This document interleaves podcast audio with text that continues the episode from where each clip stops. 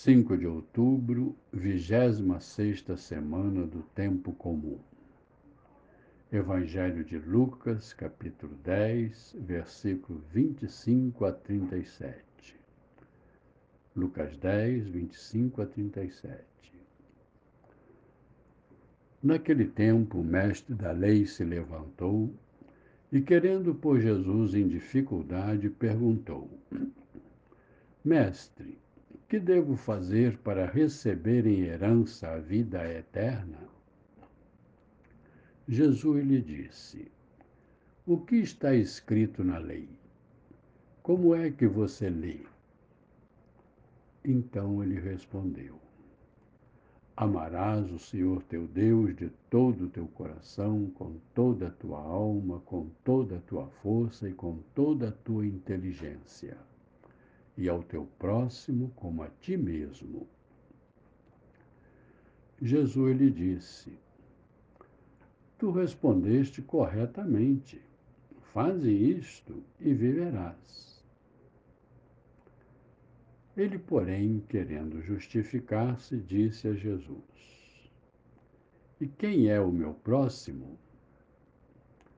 Jesus respondeu: Certo homem descia de Jerusalém para Jericó e caiu nas mãos de assaltantes.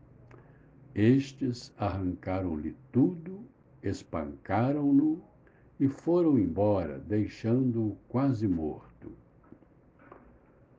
Por acaso, um sacerdote estava descendo por aquele caminho.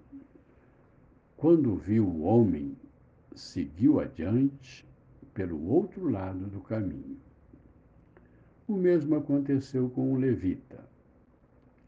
Chegou ao lugar, viu o homem e seguiu adiante pelo outro lado. Mas um samaritano que estava viajando chegou perto dele, viu e sentiu compaixão. Aproximou-se dele e fez curativos, derramando óleo e vinho nas feridas. Depois colocou o homem em seu próprio animal e levou-o a uma pensão onde cuidou dele. No dia seguinte, pegou duas moedas de prata e entregou-as ao dono da pensão, recomendando: Toma conta dele. Quando eu voltar, vou pagar o que tiveres gasto a mais. E Jesus perguntou: Na tua opinião, qual dos três foi o próximo do homem que caiu nas mãos dos assaltantes? Ele respondeu: Aquele que usou de misericórdia para com ele. Então Jesus lhe disse: Vai e faze a mesma coisa.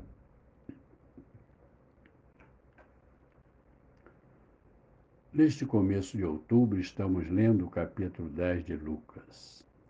Esse capítulo fala do envio dos 72 discípulos para curar os doentes e anunciar o reino de Deus, anunciar que o reino está perto de nós, que nós podemos alcançá-lo.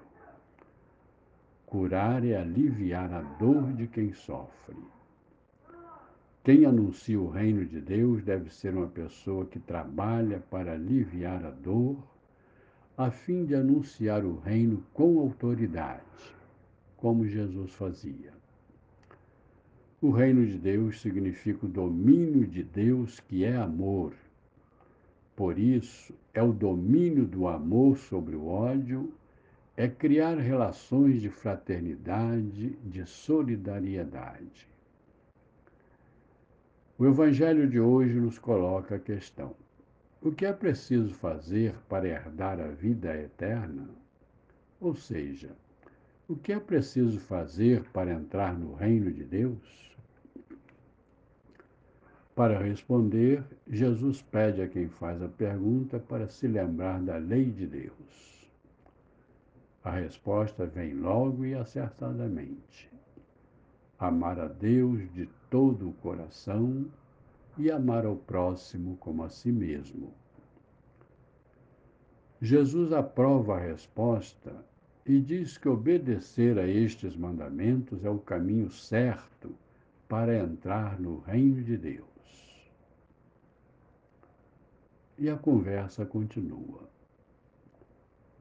Quem é o próximo que deve ser amado?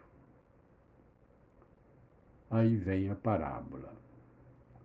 Jesus leva a pensar numa situação concreta na qual estamos diante da dor. Qual a atitude correta? A resposta é clara: aliviar a dor. Mas nem sempre fazemos isto. As duas primeiras pessoas que se encontram com o homem caído na beira da estrada eram de muita prática religiosa.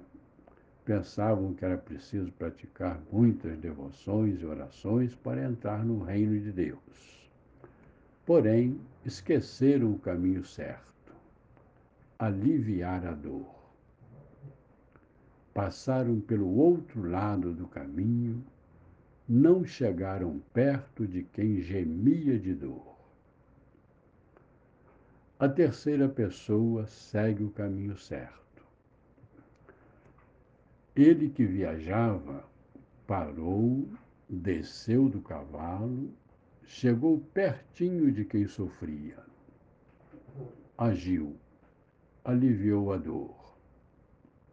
E fez isso gastando tempo e dinheiro. Na oração, ler e reler com atenção o texto.